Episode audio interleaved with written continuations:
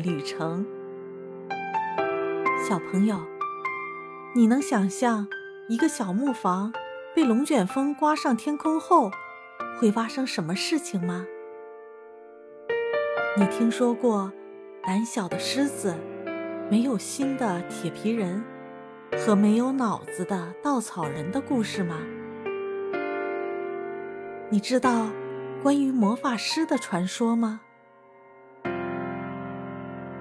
下面这个故事就会告诉你答案。《绿野仙踪》，作者弗兰克·鲍姆，演播十月初十。第一章：龙卷风来了。有个小女孩叫多罗西，他住在堪萨斯大草原的中部。多罗西是一个孤儿，亨利叔叔和艾姆婶婶收养了他。亨利叔叔是个农夫，十分老实憨厚。在大草原的中部建木房子是很难的，因为造房子的木材。都必须从很远的地方用车子运来，所以他们的房子很小。这所房子很普通，只不过就是由四面墙、地板、屋顶围起来的。屋子里也放着几件简单的家具，有一个生锈的铁炉子，一只碗柜。一张桌子，三四把椅子，两张床，这些都是农夫家里必不可少的。亨利叔叔和艾姆婶婶睡屋角的那张大床，多罗西睡在另一个角落里的小床上。这个小屋里没有阁楼和地窖，只是在地板中间。挖了一个小洞。建造房子的时候，这个小洞就已经挖好了。它是用来防草原上经常刮的那种凶猛的龙卷风。龙卷风可以一下子就把房子刮跑。在这时候，屋子里的人就必须躲进洞里，否则就很危险。小洞上面有一扇板门，可以活动。掀起这扇门，就能顺着梯子爬到底下的黑洞里了。多罗西家的周围是一大片一直延伸到天边的灰色草原，没有一棵树或者一栋房子。阳光下是灰色的、广阔的耕地。翻起的泥土上，到处是细裂纹。本来是绿草，现在也变成灰色的了，因为太阳已经把夜间都晒成灰色了，所以看起来一切都是灰色的。多罗西家的房子在建的时候还粉刷过，但是。长时间的风雨把颜色变掉了，和这里其他东西一样，都是灰色的。艾姆婶婶刚搬过来的时候是个新娘子，年轻漂亮，但是风雨使她变了模样。她曾经闪烁着青春光芒的眼睛，如今。也因忧郁而暗淡了，红色的脸颊和嘴唇，现在也带上伤感的灰色。艾姆婶婶瘦了，憔悴了，脸上也失去了笑容。多罗西刚来的时候，艾姆婶婶因为她喜欢笑，觉得特别奇怪。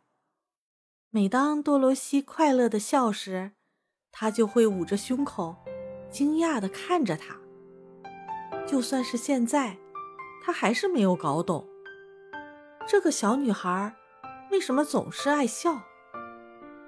小女孩也总是经常惊讶地看着他。亨利叔叔从他长长的胡子一直到粗糙的靴子，都是灰色的。他每天都很忙，不知道快乐和欢笑，显得沉默而严肃。这里只有托托，才使多罗西觉得快乐。这时候，他才觉得自己不像周围的事物那么忧郁。托托不是灰色的，它是黑色的，光滑的绒毛像丝绸一样。小鼻子十分滑稽，小黑眼睛则更滑稽了，总是快乐的眨着。托托每天都很高兴的陪伴多罗西，多罗西也非常喜欢他。但是今天，他们没有心情玩了。亨利叔叔坐在门槛上，一动不动，焦虑的。望着天空，天空比往常更加灰暗了。多罗西抱着托托，坐在屋子里，也一样，一言不发地望着天空。艾姆婶婶则在屋子里洗碗碟。遥远的北方传来了低沉的呼啸声。风迅猛地吹了过来，草原上的长草就像波浪一样起伏。突然，南边的天空响起了一阵尖锐的笑声。